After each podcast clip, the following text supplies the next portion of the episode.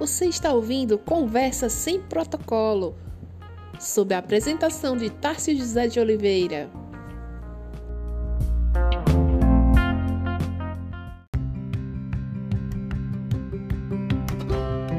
Pessoal, boa tarde. Vamos, vamos ter mais uma conversa nossa hoje. Conversa sem protocolos. E a gente vai conversar daqui a pouco com o Maciel, nosso professor, pesquisador, escritor e poeta Maciel Carneiro. Minha saudação para todos, um abraço. Como é que vocês estão? Sejam bem-vindos. Quem está entrando aqui, quem veio participar conosco da conversa de hoje. Sinalizem aí se está tudo ok, se estão me ouvindo bem, se a minha cabeça grande está ocupando o espaço todo. Aê, grande Breno, tem que chegar perto para enxergar, vocês já sabem que eu sou cego, né?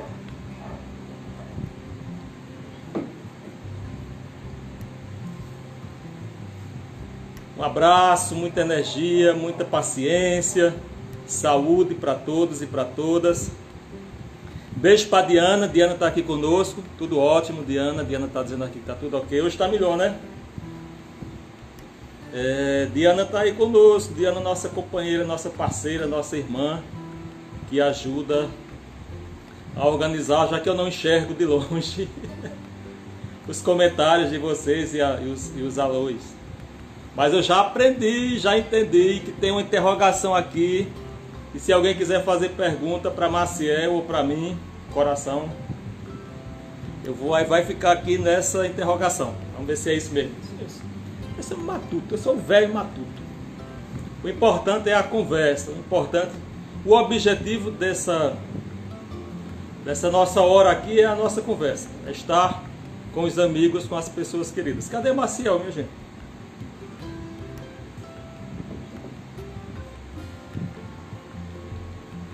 Só enquanto Maciel chega aqui conosco, é, ontem eu, eu falei, quem estava na nossa conversa de ontem, mas quem não estava eu vou repetir hoje também. Beijo, Jaque. É, eu falei do, do, do, apoio que a gente tem que dar, gente, ao, ao comércio local, apoio ao pequeno empresário, apoio ao pequeno comerciante, apoio ao pequeno produtor, apoio ao artesão. Essa é a hora da gente se unir, é a hora de solidariedade, mais do que a gente, aquela que a gente já tem. Marcel chegou. Manda, manda um toque aí, Marcel, para eu, eu te adicionar aqui na conversa. E tem um Instagram legal aqui, de, estou me referindo a Tuparetama. Então tem um Instagram legal aqui em Tuparetama que foi criado por Mariana Tunu e, e acho que mais algumas pessoas. E eu falei ontem, mas não soube dizer. É, procura aí no Instagram, Comércio Local Tuparetama. E o pessoal quem é de Tuparetama confirma, segue, que o propósito é divulgar essa rede, essa rede de apoio local. Cadê Maciel?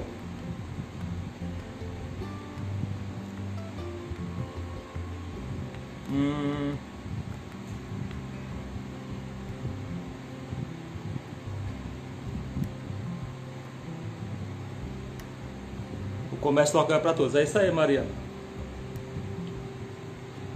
É aqui para todos de Tuparetama. Para da região também, eu, eu acho que é, né, Mariana? Maciel.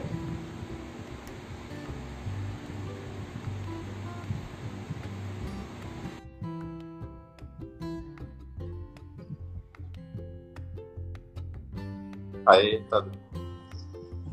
Máximo! Abraço! Meu, meu irmão querido do coração. Olha, finalmente assim para você entrar na minha casa. É verdade, é verdade. Você está aí na parede da sua galeria, é? Um pedaço da galeria, né? Um tá pedaço faltando... da galeria. É, tá faltando o outro lado. Então...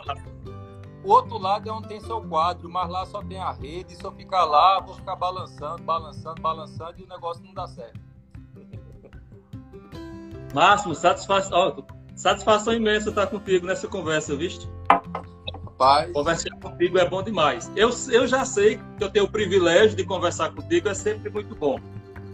Mas quem não sabe que está tá chegando aqui, que seja bem-vinda e bem-vinda e que fique conosco, vai saber como é bom conversar contigo. Tudo em paz, tudo, tudo em paz. Olha, é, eu tô tentando ficar na paz, né? Assim, um esforço pessoal.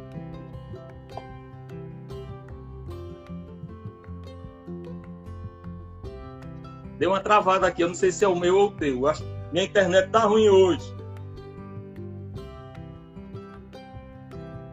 Paciência. Voltou? Deu uma Mas, travada. É isso, chegou. Tá ok, tá legal. Tá legal. É. eu tô me esforçando para ficar bem. Tô me esforçando para ficar bem, para abraçar as pessoas também, porque não é só eu estar bem, eu abraçar os amigos, as amigas. Eu tô, eu tô ouvindo tu baixo, que eu sou velho e moco. Eu não sei se o pessoal tá te ouvindo bem. Se der para tu falar mais alto, é melhor. Falo, falo. Isso. A gente tem a cabeça grande, nós dois. Aí, se tu chegar muito perto, ocupa a tela todinha do, do, do celular. é uma briga aqui, quem é que tem a cabeça maior? É a origem. A origem. Pajeú. Ó. eu queria começar com uma poesia. E eu fui procurar teu livro. Tô aqui, tô com o coração partido que eu não encontrei. Eu, eu devo ter emprestado a alguém. Gente, se tem alguém aqui que está na sala que está com o livro de Marcial que eu emprestei, me devolva, que eu só tenho ele. Ah, eu queria, que ótimo. Queria começar lendo com teu, uma poesia do teu livro. Eu não encontrei, mas eu tenho vários poetas. E tem aqui, vai ficar ao contrário, mas é Pedro Fernandes de Araújo, Pedrinho de Chico Fernandes, aqui de Tuparetama. Não sei se Sim. tu conhece. Sim. Ele é o primogênito da família, do, do, de Chico Fernandes e Dona Ana do Hotel. Ele mora em João Pessoa. E ele é poeta bissexto, igual nós. Mas, e publicou um livro, que é maravilhoso esse livro. E ele é bem naquela linha da poesia bem popular. Popular no sentido de simples, mas muito carregado de sentimento, de emoção. Aí eu queria ler esse trechinho aqui. Eu sou péssimo declamador, mas é, o importante é o sentimento. É, o, o tema é, oh meu Deus, como eu queria ser criança novamente. Certo. Aí, no, nesses dois últimos versos, ele diz, estrofes, ele diz: Paulo Rocha, professor, me ensinou a tocar trombone. Leônidas, saxofone. Adalto Ulisses, tenor. Loi Negão, ser cantor. João Sarinha, surdo quente. Aldi Cici, exigente com Dudé na bateria. Oh meu Deus, como eu queria ser criança novamente. Aí ele encerra dizendo o seguinte: O tempo é uma moenda que tudo na vida esmaga. O tempo bom ele apaga, o tempo ruim ele emenda. Mas é para que se aprenda ser um ser mais consciente, saber que a vida é presente e agradecer todo dia. Oh meu Deus, como eu queria ser criança novamente. Aí eu te pergunto, nesse momento, nessa situação, nessa conjuntura toda, tu está conseguindo acessar a tua criança interior? Como é que está essa, essa questão? Olha, é, tá um pouco difícil. Eu confesso que eu fico muito na briga, sabe? Muito imerso no, nas coisas que estão acontecendo, querendo, querendo opinar, querendo entender, querendo é, de alguma maneira interferir. E às vezes essa interferência no presente me prejudica nesse percurso, que é um percurso, inclusive, que eu chamaria de autocuidado, né? A gente é de autocuidado porque a gente se procura naquela, naquela inocência, naquela bondade, é, na, naquela coisa de, das primeiras impressões. E tá um tanto difícil. É, de repente, a partir dessa conversa de hoje, eu faço mais essa busca mas eu confesso que eu estou muito ainda é, engrenhado nessa, nessa selva de ideias, sabe? E talvez seja essa coisa que, ah, não, a missão é ser educador, né? A missão é ser professor. Então, de alguma maneira, eu me coloco como se eu me omitir, eu me eu, não é minha não é meu papel social, não é não é a profissão que eu escolhi, não é a, entendeu? Acaba que eu me misturo muito. É, a música me faz entrar um pouquinho nesse universo, porque quer queira, quer não, mexe com algumas emoções, mexe com a questão do sentimento amoroso, né? mexe com essa coisa também é, da sonoridade. Né? Então, de alguma maneira, a música tem sido para mim né, uma das alternativas para acessar essas memórias. E músicas que podem vir de qualquer procedência, qualquer origem, como, como você falou ontem, inclusive. Tu estás conseguindo assistir algumas lives ou estás só ouvindo já seleções que tu tem? Quem é que tu tá ouvindo mais agora nesse período? Ó, escutar música mesmo, tô escutando muito Almério. Tô escutando Almério. Almério é maravilhoso. Almério é sensacional. Quem não conhece Almério, gente, tem que conhecer Almério. E Almério, ele tem perfil no Instagram. Só é colocar Almério. Almério é maravilhoso. Que voz, né? Eu já vi tanta propaganda de Almério que, assim, se eu entrar em contato com ele, eu acho que eu vou pro Eu tô dizendo Almério, mas é Almério. É Almério, é Almério. Se botar não vai encontrar nada. É, A-L, Almério. Ele é de Altinho, né? Dali próximo. Eu achava que era de Caparu. Eu acho que ele teve a infância dele em Altinho, ou, ou nasceu em Altinho e foi para Caruaru, né? É um desses artistas, e eu vou adiantar, né, do coletivo Reverbo. Não sei se já era uma coisa que eu ia falar até no final da nossa conversa, mas já que uma coisa emendou na outra, vamos. Né? Aqui né? é, aqui é sem Bora. protocolo, aqui não tem roteiro, não. É. Se você botar na internet coletivo Reverbo, você vai ver uma. Como é? Coletivo o quê? Reverbo. Né? né? A palavra verbo, R é antes. Reverbo. É um coletivo com múltiplos artistas pernambucanos músicas autorais, já tem uma certa inserção aqui, tanto no Recife quanto no Agreste. Acho que está chegando também é, artistas de diversas origens, está chegando também pelo Sertão. É, muita música boa, muita gente que toca maravilhosamente. É, a voz de Almério é uma das vozes, é uma das vozes, entendeu? Tem muita coisa para descobrir ali. Muita coisa. Boa dica, Marcel. Não sabia, eu não sabia desse coletivo, não. Almério eu já, já, já, já o escuto há muito tempo. Ele esteve em janeiro no Festival de Louro, aqui em São José do Egito, mas eu, não, eu perdi, não, não pude ir. Dizem que foi o, o show do, do festival, Almério. Depois tem lives, outra... Tem umas Depois lives já na quarentena. Pronto, Isso. eu já escutei umas lives dele. É, escutei também é, Luna Vitrolira, eu não sei se é do conhecimento. Luna vitrolira. Vitrolira. Luna vitrolira. Vitrolira, como se fosse vitrola mais lira, né? Pra gente entender. Então, Luna Vitrolira é, é de uma pegada. É, ela aprendeu a fazer essa poesia e a declamar com essa pegada do Pajeú. Eu não entendi muito bem ela foi. É ela, ela é recifense, mas ela tem conexões com o Pajeú.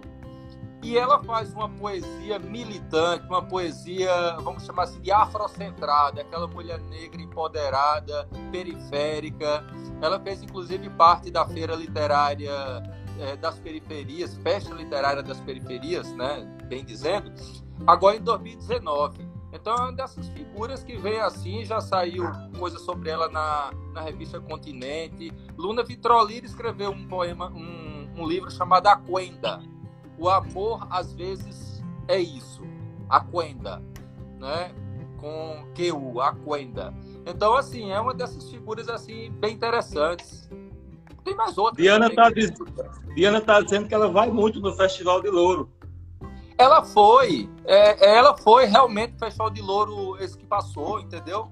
Então é uma figura já é, conhecida por aqui por Recife, pelo Sertão, Rio de Janeiro também, onde aconteceu a feira, é uma danada.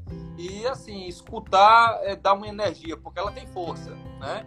Ela tem força na voz, ela tem força nas imagens que ela constrói. É, é performer, ela não é, é, é além do, do, poeta, é além da, né? ela é uma performer. E isso é maravilhoso. Ela consegue, ela consegue exprimir muita coisa pelo próprio corpo, pela própria né, sonoridade. É lindo, assim. Eu aconselho, coloca aí Luna Vitrolira, que a gente vai ver a força dessa mulher negra periférica. E outro. É que eu tô muito nessa pegada de, de estudos afro-brasileiros e tudo, de, de, né, de entender melhor esse universo, inclusive academicamente, né? Então, assim, para mim é também uma, uma ação acadêmica, porque é, como Marcelo, professor... Né? Isso é o que se chama de estudos pós-coloniais ou estudos é descoloniais ou decoloniais? Decoloniais. Decoloniais. é, esse tipo de perspectiva é você perceber que o, a produção do conhecimento ela não pode ser fundamentada nos mesmos princípios europeus de sempre. Quer dizer, uma mesma filosofia produzida na Europa, né, uma mesma ciência social produzida na Europa. Né, quando se fala decolonial, a gente está tentando ver, dizer que as periferias também têm voz, que o Sul também tem voz, né? Então, pegando Boa Ventura de Souza Santos, o Sul fala, há discursos ali, há saberes ali, e não necessariamente as categorias do pensamento europeu vão explicar é, as nossas angústias, vão explicar é, essas vozes, essas outras né, dramas, esses outros problemas que a gente vive aqui. Então é interessante isso. Ó, deixa eu pedir desculpas. Eu falei contigo e esqueci de mandar um beijo para minha musa. Não sei se ela tá por aí, mas você sabe que eu sou apaixonado por ela. Se eu fosse hétero, eu ia tomar ela de você. E não ia fazer, ia fazer esse esforço.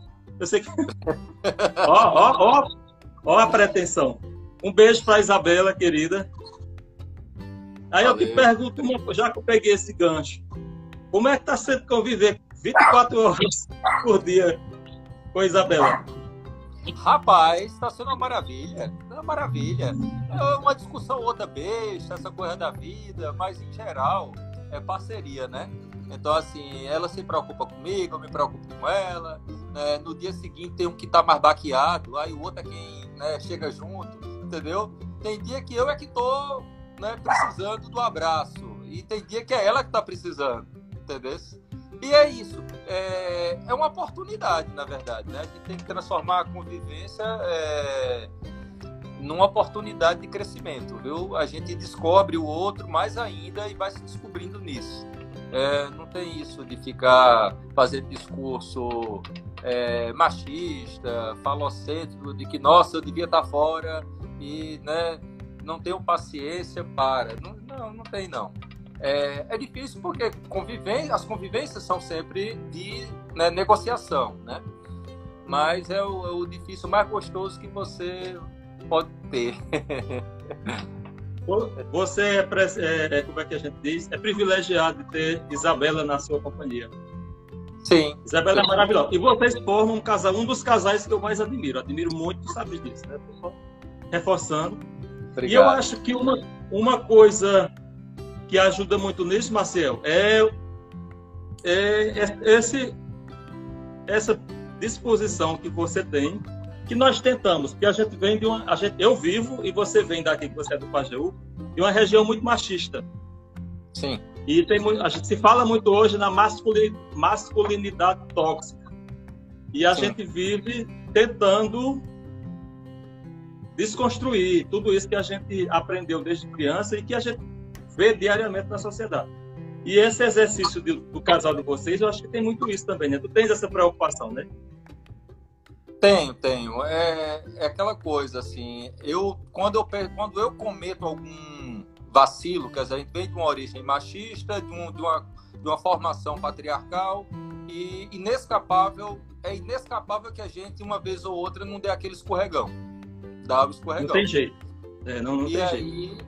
E aí, é, Isabela tem a consciência, Isabela tem o seu autocuidado, tem a sua perspectiva de, de, de empoderamento, e aí onde vem o freio e vem inclusive a explicação, porque é, é, é o aprendizado, entendeu? Enquanto você não aprende que está né, errando, você não faz a mudança. É uma mudança permanente, inclusive.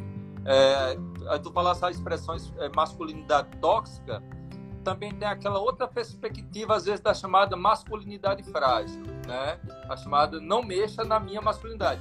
Pronto, isso, isso é uma coisa que funciona muito comigo e Isabela, é que a minha masculinidade ela vai sendo, é, não está sendo problematizada, nunca foi, né? Então, assim, eu não problematizo a minha masculinidade, a gente convive em todos os ambientes, a gente, eu tenho expressões e comportamentos que não são na, naquela caixinha, né? É, naquele modelinho é, né, heteronormativo tal não tem. E isso é bom, porque assim, você tem a aceitação de, dela e eu mesmo vou me aceitando, né? A gente vai se aceitando dentro disso sem um ficar e aí se comporta de maneira extremamente feminina ou se comporta de maneira extremamente masculina. Não tem isso dessa cobrança. Ninguém ninguém está moldando a, é, o comportamento, as expressões de gênero de ninguém. É viver, é viver as experiências, né? E é, de certa forma é uma é uma, uma uma posição política e é uma afronta ao momento em que a gente está vivendo na sociedade. parece Sim. que há um, um, uma regressão, uma, um, uma volta a um conservadorismo, que nós já somos uma sociedade muito conservadora, mas parece, parece não. De fato, isso está aumentando mais de uma maneira muito agressiva. É um movimento reacionário, eu diria. É um movimento ah. reacionário, no sentido de que ele reage a conquistas e a autoafirmação das minorias esse pessoal está reagindo porque eles, eles estão com medo da gente. eles, na minha interpretação, eles têm um medo danado é, de que a gente se, se empodere, tenha um discurso mais, né, mais contundente e avance nas conquistas de direitos, né? Com certeza eles têm medo. É isso. Maciel. Tá, tá me ouvindo? Tô, tô ouvindo bem. Só, só uma parte aqui. Tem muita gente que vai, vai chegando aqui, que entra na sala, que vem dar um alô, que ouve, que sai, que fica. E aí eu sempre gosto de dizer que a gente. Eu sou míope, não enxergo de longe, não dá para ler, não dá para sinalizar o pessoal. Né? Outras pessoas né, é, deixam recados, mandam um alô para a gente e eu não consigo ver, mas Diana, nossa querida Diana, que é sua também, querida. Sim. Né, está, está todo dia aqui conosco, que ela está aí junto com o pessoal dando um alô, respondendo, tentando fazer alguns encaminhamentos, dando umas dicas para a gente. Sem ela não seria possível. Mais uma vez, um beijo para a Diana. E desculpas é ao pessoal. Eu só peço que continue ouvindo e continue essa conversa com a gente. Quem tiver disposto, lógico. É que é uma conversa à vontade, livre. É. Isso mesmo. Olha, tu és professor, né? Tá, tá, continua esse trabalho, você está também nessa nessa, nessa linha de ter que fazer trabalho online com os alunos de casa? A resposta é que de ensino não. A gente não tem ainda é, a perspectiva de, né, de produção de conteúdo, né, aulas à distância, essa coisa toda ainda não. A minha relação com os meus estudantes são com os estudantes do projeto que eu desenvolvo, que é um projeto de extensão. Eu coordeno. Que projeto é, Matheus? É um projeto de extensão é, de empoderamento de mulheres no terreiro Xambá, que é o terreiro. Eita, que é, ótimo! A gente começou e aí veio a danada da pandemia e a gente freou alguma coisa. Mas a gente continua. É, são dois projetos, né? Tem esse projeto de extensão e tem, digamos, o, o núcleo de estudos afro-brasileiros indígenas, que é o NEABI, que eu coordeno, e aí essas mesmas é, estudantes estão vinculadas ao NEABI e produzem conteúdos, a gente conversa, a gente convida pessoas, é, participa de lives e também promove, então divulga livros. Então, assim, tem o NEABI, o, o Instagram do NEABI, que é NEABI Campus Recife, e aí tem muito conteúdo sendo produzido lá. A gente se reúne, né? Pelo Instagram, a gente faz pequenas reuniões e eu, vamos dizer assim, a gente estabelece pautas para aquele mês. E aí desenvolve. Agora, realmente, não é uma relação de com turmas, sala de aula, não. Está é, tá sendo muito prazeroso manter contato com esta equipe. Na verdade, é uma equipe, eu e mais quatro pessoas, e, digamos assim, uma vez ou outra com a minha a minha chefe imediata, que é a diretora Quais, de extensão. Quais são os temas que vocês pesquisam nessa linha, Marcelo? É, a gente, em especial, mulheres negras, escritoras, né? Conceição Evaristo, né? Maria Carolina de Jesus. A gente ter rodas de conversa com militantes, entendeu? Com militantes. Era esta, inclusive, a ideia que a gente ia engatar nesse semestre conturbado que a gente está vivendo. Então ia ter muitas rodas. A gente também está estabelecendo ainda uma rede com outros né, ABIs. Está sendo muito bom. É um trabalho que eu faço assim, é, sabe, de maneira muito intensa. E aí, problematizando também essa questão do lugar de fala, né, que aí eu não sou negro, eu sou um homem branco que tem muito traços indígenas, mas não, não posso reivindicar uma ancestralidade indígena, isso não, não, não garante. Aí todas as integrantes do grupo são mulheres negras, entendeu? E aí os nossos convidados, os nossos, o lugar de fala, na verdade, ele é transferido. É porque, quer queira, quer não, é uma espécie de burocracia. Eu estou lá porque eu assumi, digamos que ninguém queria mesmo assumir, isso é, é trabalho, vamos dizer assim, é, voluntário. E aí esse trabalho voluntário está me dando acesso a muitas pessoas maravilhosas, a muitas mulheres maravilhosas, entendeu? É, de, de, várias áreas, é jornalista, é artista, entendeu? Numa pegada tanto indígena como numa pegada mais afro-brasileira.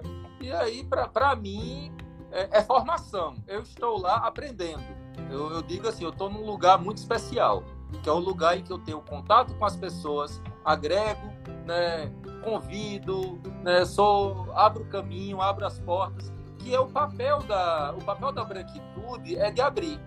Ele, ele não eu ocupa tenho... a sala, ele abre a porta. Eu tenho, eu tenho um amigo que ele, ele pesquisa questões de gênero e orientação sexual. E a gente pega umas discussões quase homéricas, porque ele é, é hétero, ele é branco, né? e eu, eu discuto muito porque ele questiona essa questão de lugar de fala. Sei. Né? Aí eu acho que essa, essa sua colocação, ele está sempre por aqui nas nossas conversas, se você estiver me ouvindo, ele sabe.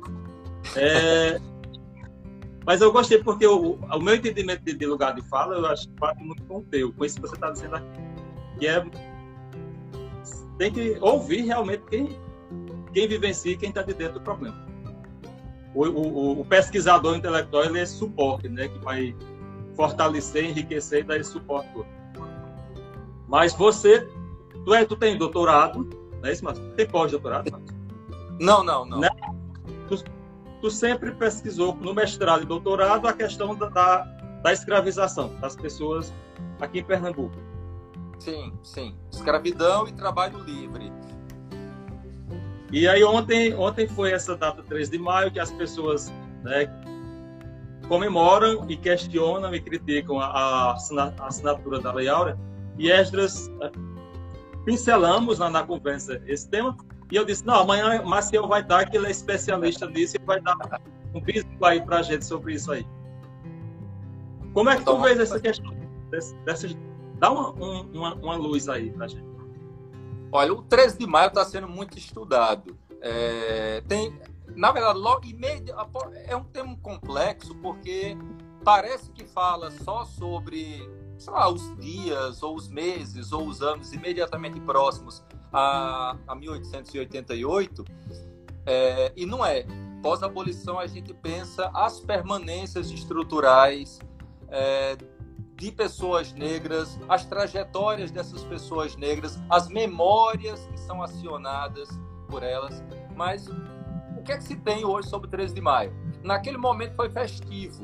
Naquele momento, os, né, houve realmente uma espécie de euforia né, de ir às ruas, de fazer festas, de cantar, de dar a entender que poderia ter havido ali uma espécie de igualdade. Então houve uma, houve uma euforia danada mesmo, várias celebrações, né, inclusive por pessoas negras. Mas é aquela coisa, quais são os limites do 13 de maio? O maior limite do 13 de maio é o limite em que um, homem negro né, é, já percebeu, o André Rebouças, este homem negro abolicionista, queria terra para é, a população negra, a população liberta negra, entendeu? Este limite é que é terrível.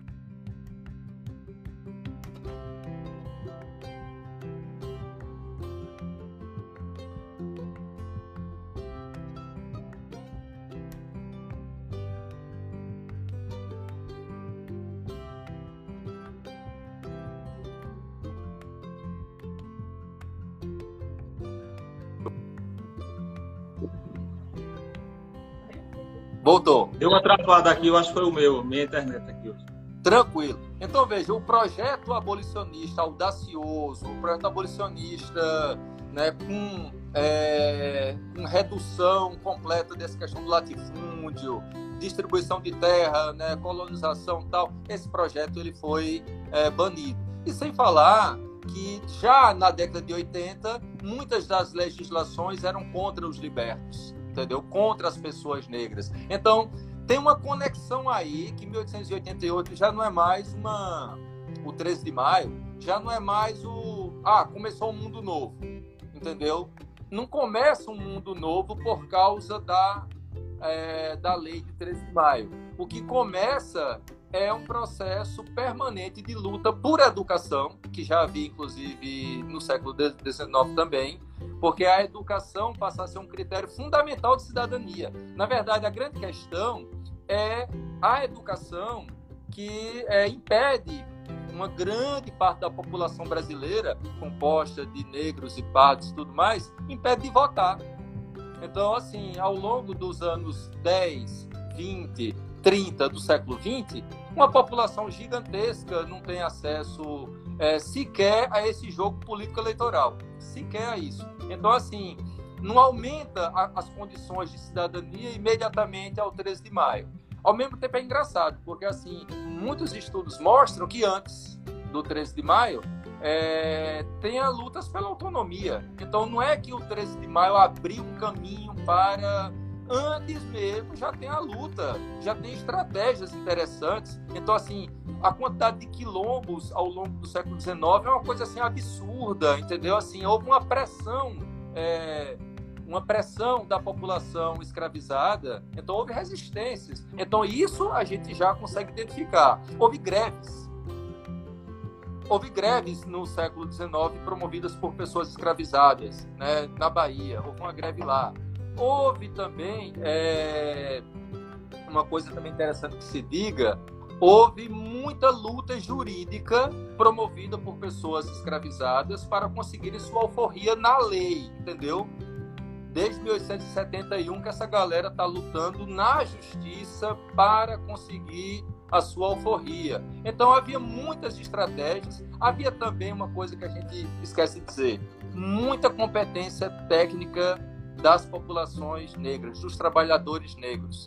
Então, a imigração para trazer pessoas brancas é, é, um processo racista, mas não é um processo que se justifica pelo conhecimento técnico, porque havia fábricas é, onde só trabalhavam pessoas negras, havia fábricas onde só trabalhavam pessoas escravizadas, tudo isso já se sabe.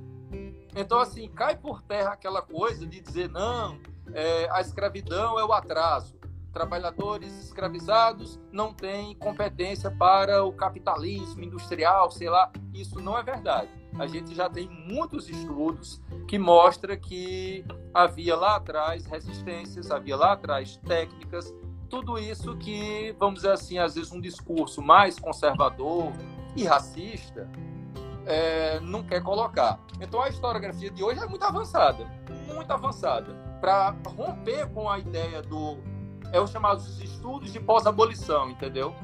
Ah, é, já não tem mais a fronteira da abolição com pós-abolição. Às vezes eu estudo os trabalhadores na escravidão e já vejo ali resistências e habilidades e, e estratégias de luta que vão ser mais à frente de pessoas é, livres, né, na condição de livres, né, pós 1888. É bem interessante. É um assunto bem complexo, mas hoje em dia para nós a gente já tem muitas conquistas, sabe? Muitas conquistas, muito conhecimento. Não chega para o grande público, né, Tássio? Às vezes não chega. Mas veja, sabe, eu, eu esqueci de indicar aqui, mas, assim, por exemplo, entra em alguns é, podcasts. A, AMPU está entrando, a AMPU que é a Associação Nacional dos Professores de História. Depois, qualquer coisa, Tássio, a gente vê isso, né? Como né, é uma sigla. Essa já tem historiadoras e historiadores produzindo conteúdo para a internet, exatamente porque se a gente não produzir, vai chegar lá com pessoas que não têm qualificação, pessoas bem movidas por seus ódios, tentando reconstruir ou destruir é, o conhecimento historiográfico, entendeu? É, é danado, é uma guerra de narrativas em que a gente está correndo atrás. Ô, Máximo, e não tem como a gente diga se isso é verdade, se tem fundamento. Como a gente, não sou eu que estou dizendo, né? São estudiosos como você. Como a gente entender o país, entender a, o, tempo, o tempo presente e, e a conjuntura atual, se a gente não entender todo esse processo histórico de escravização de, de, de povos africanos aqui no Brasil. Nossa, é. E de nativos, de nativos também, pô. Total, total. Eu escutei Esdras falando ontem, né? E ele deu um dado muito correto de que 40%, provavelmente um pouquinho mais, talvez, acredita em 44%, 46%. É, os dados são imprecisos porque houve muito tráfico de pessoas escravizadas, tráfico ilegal. Então, assim, é mais difícil contar quando é ilegal, né? Então, assim, mas acredita-se que 4 em 10, isso para as Américas, né? Considerando Cuba, Jamaica, Estados Unidos, né? Colômbia, Peru, o Brasil é 4, é 40%. 4 em 10, 40%. Então, assim, a nossa vida social é uma vida pautada pela violência da escravidão. E uma violência que explica por que essa violência do Estado é tão forte. E quando eu estudo escravidão, eu entendo porque o Estado hoje ainda é violento. Eu entendo porque demorou décadas e décadas para a gente é, pensar por que esses espaços não são ocupados, sei lá, os espaços públicos, é, é, a hierarquia da, da, dos grandes, das grandes empresas, não é ocupado por pessoas negras, entendeu? Aí você entende, você tem uma. Essa geração é considerada como geração só de trabalho e, em geral, de trabalho subalterno. A subalternidade ela é reatualizada no presente pelas questões de cor, pelas questões né, dos traços físicos. Então, assim, é, 300 e vários anos de escravidão deixaram a gente nessa perspectiva aqui também. Agora é aquela coisa, não é só culpar o passado, né? Eu gosto de fazer uma coisa muito assim, eu olho o presente para atacar o presente. Mas como explicação é o passado, entendeu? O passado explica muita coisa. E o presente é essa danada, essa confusão toda que a gente está aqui agora, né? É um estado bem, um estado que tem uma dívida histórica gigantesca com sua própria sociedade. E eu digo isso tá... na, na Pronto. que está destruindo as, as mínimas tentativas de reparação dessa dívida, que vinham Exato. sendo realizadas e que estão sendo arrasadas. Né?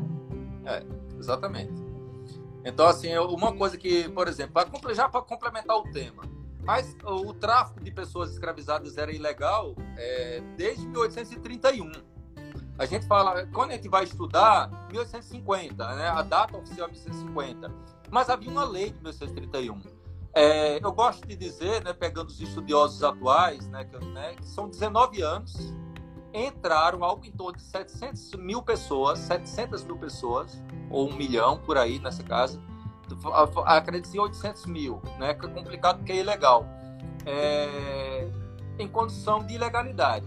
O Estado brasileiro fechou os olhos, entendeu? É danado. Então, é, é, é, é um crime contra a humanidade.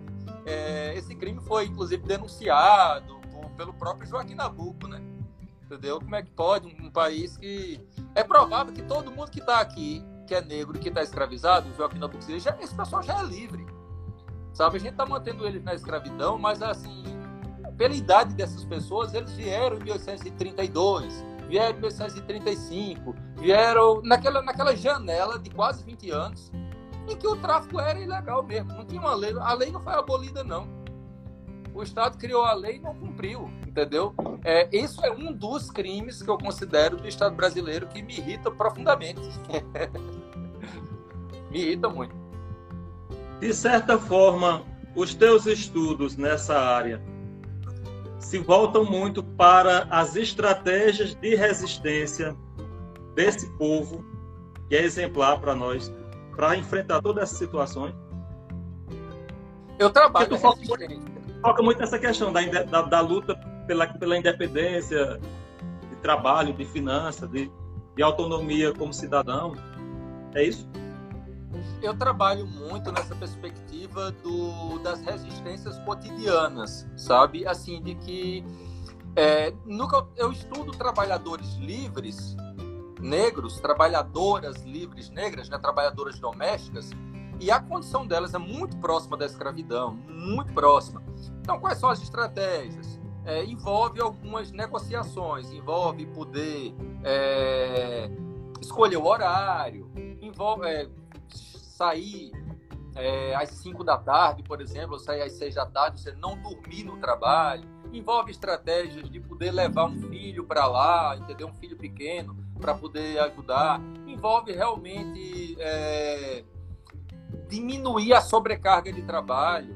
Então, não, não receber maus tratos, entendeu? Não receber maus tratos, é impressionante isso, mas assim, é, ter um bom tratamento, como eles chamavam. E é isso. Então, as condições de subalternidade sendo negociadas é, caso a caso, entendeu?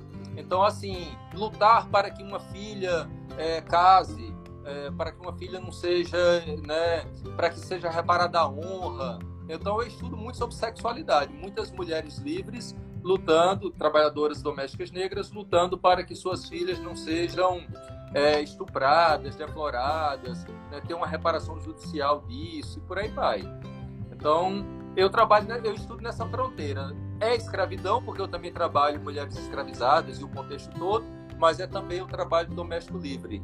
E aí, todo um processo que tem muito a ver com escravidão, porque chega o, final do século XIX, vai ter uma legislação sobre trabalho doméstico, eu estudei na tese, e é uma legislação é, que eu estudei tanto aqui como na Bahia, né? Eu peguei os documentos ju, né, judiciais, né, produzido as normativas, os regulamentos do trabalho doméstico, né, as matrículas e tudo mais. E aí era considerado um assunto de polícia, porque veja como é a, a relação do Estado com o povo.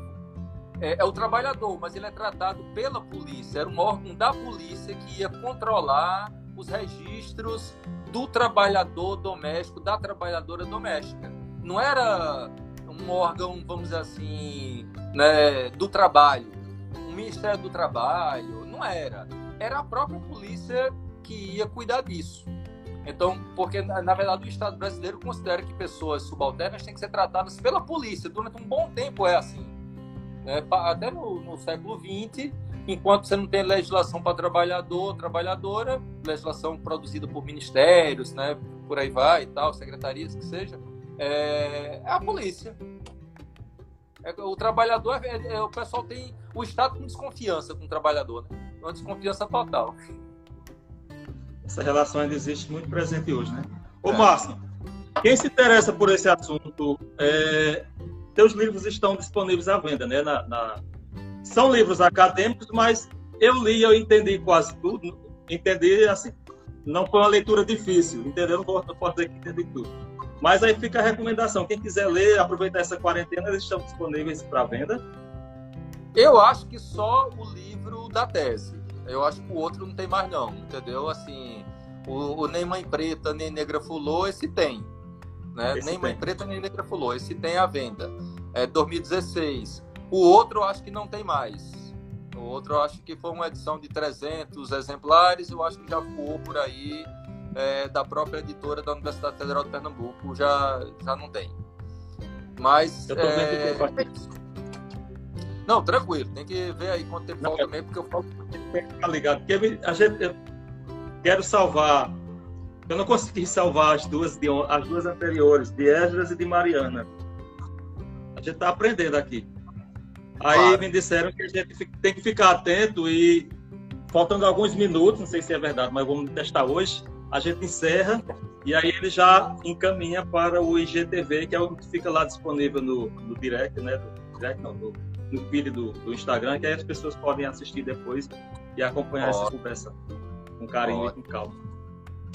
Tu estava falando dessa questão da presença de vocês, professores, estudiosos, intelectuais, nas redes sociais. não, não necessariamente como, como produção acadêmica, mas tu tens uma presença muito ativa no Facebook. É um, dos, é um dos perfis de Facebook que eu mais gosto de visitar, porque tem sempre ali uma, um trechinho curto, uma sacada inteligente, um, um comentário, é, uma visão... Venenoso, venenoso, pode dizer, venenoso. Meio venenosa, mais diferenciada do, do, do lugar comum e que abre, abre as janelas do entendimento da gente. Como é que é essa, essa vida de militante de Facebook? No Facebook, que é um, um espaço tóxico. Eu não tenho muita é. paciência é. E tu é viciado. É, eu acho assim. Eu acho assim, eu não vou renunciar ao Facebook. Eu acho que eu, eu vou lá, eu acho, eu me informo muito. É, eu tenho muitas pessoas boas nos meus contatos, então eu acabo que eu é, ganho muito, né?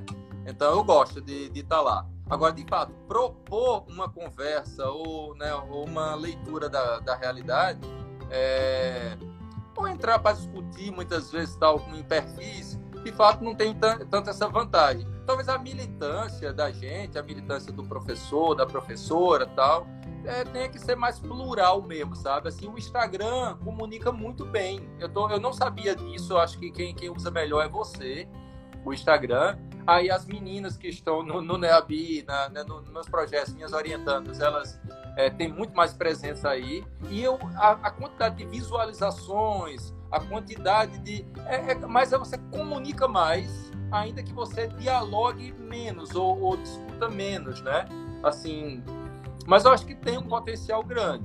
É, eu tenho é, visto é, professores criando canais no YouTube. Eu até vou ter uma fala no dia 19 também no YouTube, num canal de um amigo meu. Tu tem é, canal no YouTube? Tu esse canal não, no YouTube? Eu, eu não tenho, mas ele tem e a gente vai ter uma conversa dia 19. Então acho boa a iniciativa dele. É, o Nexus parece que tem, uma, tem lá uma discussão com historiadores também, o, o, o Nexus.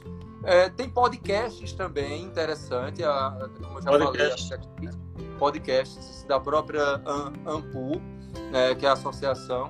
Então está tendo um começo de, né, de ocupação desse espaço. Eu vou usar uma expressão negra, aquilombar. A gente tem que aquilombar esses espaços. É, por exemplo, você pode seguir no Instagram e é, é Lilia Schwartz. É porque o a Schwartz, para você escrever esse nome, vai ser danado, né? Para procurar no Instagram. Mas Lilia Schwartz, ela é, é muito ativa. Eu, eu ativo e ela tem um canal no YouTube que é muito, muito bom. Ela é muito boa, né? Pois é, pois é. Tem. Flávio Gomes, eu acho que Flávio Gomes está com ela no Nexus, numa, numa fala muito boa lá, né, sobre abolição, pós-abolição, tranquilo. Então, assim, é, tá tendo uma pequena e já expressiva. Eu acho, espero que os historiadores mais jovens nos ensinem isso. É aquela coisa. Eu sou jovem ainda, mas tem uma geração mais jovem do que eu, entendeu? A geração de 20 e poucos anos aí que vai chegar e que manipula bem, manipula bem todas essas mídias. E aí a gente vai ficando mais esperto, vai aprendendo também com eles e eles aprendendo com a gente. A gente tem que puxá-los e, e, e, e, eles também puxarem a gente, entendeu? Eu, eu, por isso que eu acho que eu me torno sempre um professor antenado, porque eu escuto essa geração que vem, né? Essa geração de, de professores novos e tudo mais. Tanto ajudo quanto sou ajudado. É desse jeito, né? E ó, ô Márcio, por incrível que pareça, a gente está no. Faltando apenas 10 minutos aqui da nossa, do nosso tempo que o Instagram disponibiliza para a gente. Passa rápido, vai. Conversa. Passa. E aí, e eu quero dizer, só, só antes que eu esqueça, que eu, eu acabo, fico te ouvindo e acabo, vou viajando na tua conversa e acabo esquecendo. Eu anotei um, um, um lembretezinho aqui. Eu estava falando de canal do YouTube, Galego do Pajeú, nosso Galego do Pajeú. É. É, ele criou um canal do YouTube e ele fizeram uma campanha aí, porque tem que ter mais de mil seguidores para poder fazer live. E ele, é. Aí ele já está com mais de mil. Mas quando, quem não, ainda não está seguindo Galego do Pajeú, entra lá no perfil do Galego do Pajeú, no canal dele no YouTube. Segue, é, se inscreve lá e ele vai fazer uma live é, dia 15. Dia 15 é amanhã, né? É amanhã, é amanhã. Isso. E é uma live do, live do Galego do nosso artista aqui, para também para divulgar o seu trabalho e arrecadar doações, donativos para os artistas que estão precisando. Então, é, era esse recado que eu queria dar. Tem outro legal também, um recado interessante. Para quem gosta de ler, eu queria que tu falasse também. Daqui a pouco vou abrir para tu falar, fazer um encerramento e dar umas dicas para a gente, para encerrar.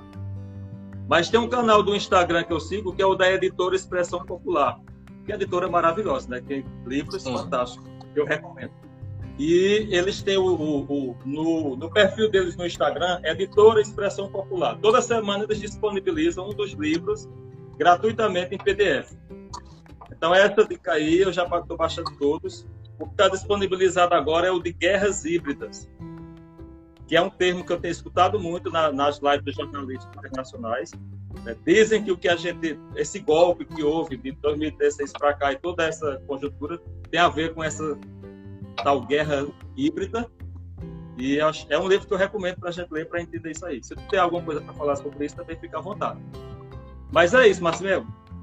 Ó, primeiro eu vou te agradecer já até esse papo, que aí o, o final vai ficar contigo.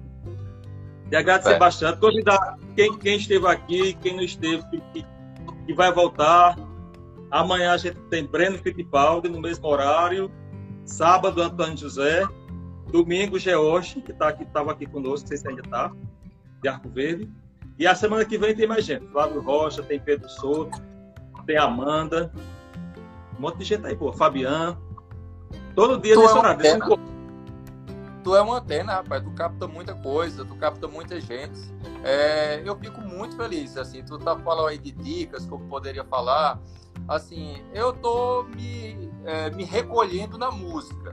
Agora, em termos de leitura, eu deixo muito tranquilo. Eu acho que você tem que ter prazer, né? Então, para a gente, além de tentar entender e participar e atuar nas coisas, né, e intervir com, com entender o mundo como ele está, é, tem muita coisa boa para se ler. Mas também se quiser fugir um pouquinho, a gente tem que fugir um pouquinho, tem que de vez em quando olhar para o outro lado, olhar para a leveza da, né, da poesia, olhar para si mesmo, né, olhar para as pessoas maravilhosas que a gente tem do lado e que não enxerga. Então, assim, é, nem toda leitura é leve, a gente às vezes fica pensando, não, eu vou ler um poema porque é leve. Não é, tem poemas que não são leves. Tem música clássica que não relaxa. Então, é, é, tem os estereótipos, não, a música clássica vai relaxar. Não relaxa. É, não necessariamente. É, eu mesmo sei aquilo que me relaxa. A gente tem que meio que descobrir aquilo que nos coloca de maneira mais leve no mundo, né? Então, às vezes, cuidar de uma planta pode ser uma expressão de vida maravilhosa. Cuidar de uma planta, cuidar de um outro ser, né, da pessoa que está do lado. Tal. Tem muita coisa assim. Então, assim, se você se sente bem lendo autoajuda, leia autoajuda, entendeu? Se você se sente bem lendo e, e, e dá paz de espírito, lê é, sei lá, Cortella, Carnal, é, ler, ler Cortella, ler Carnal, tudo bem.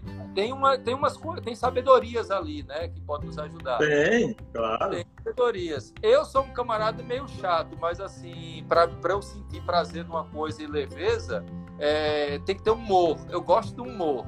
Então, assim, eu tenho meus amigos para brincar. É uma estratégia também. Os amigos que, mesmo profundos, eles sabem o momento de trazer a nossa leveza e, nos entendem. Então, amigos, parentes e tudo, a gente tem que né, visitar essas pessoas, porque elas estão ali do lado, a gente não enxerga, né? Então, eu, leitura para mim, eu, eu, deixo as pessoas muito livres para elas escolherem, sabe? Muito livres. Agora, música, como eu tô antenado com algumas questões aqui da música pernambucana, é aquela questão dos artistas que a gente tem que valorizar, né? Muitos artistas. A arte é uma área atacada. A arte é uma área atacada pelos poderes. Então, é. É, quando eu vejo um artista, eu quero abraçar, entendeu? eu quero abraçar, eu quero impulsionar. Oh, meu Deus, deixa, deixa eu passar um pouquinho de força, de carinho aqui.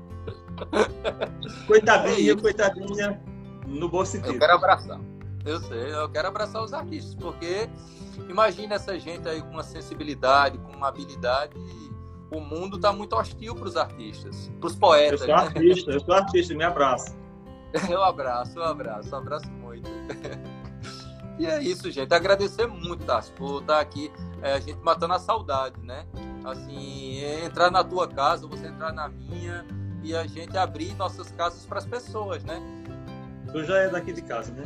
Eu que agradeço pela generosidade, Marcel, como sempre, é muito generoso. E agradeço a todo mundo que, teve, que esteve aqui conosco, chegou, que ficou, que veio, que saiu, mas que vai voltar depois. Um beijo para Diana, um beijo para quem deixou o recado, para quem mandou coração, para quem deu mãozinha, que a gente não enxerga. Gente...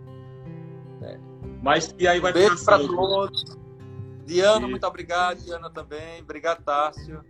Um beijo para Bela, para todos aí do Deus abençoe. Amém.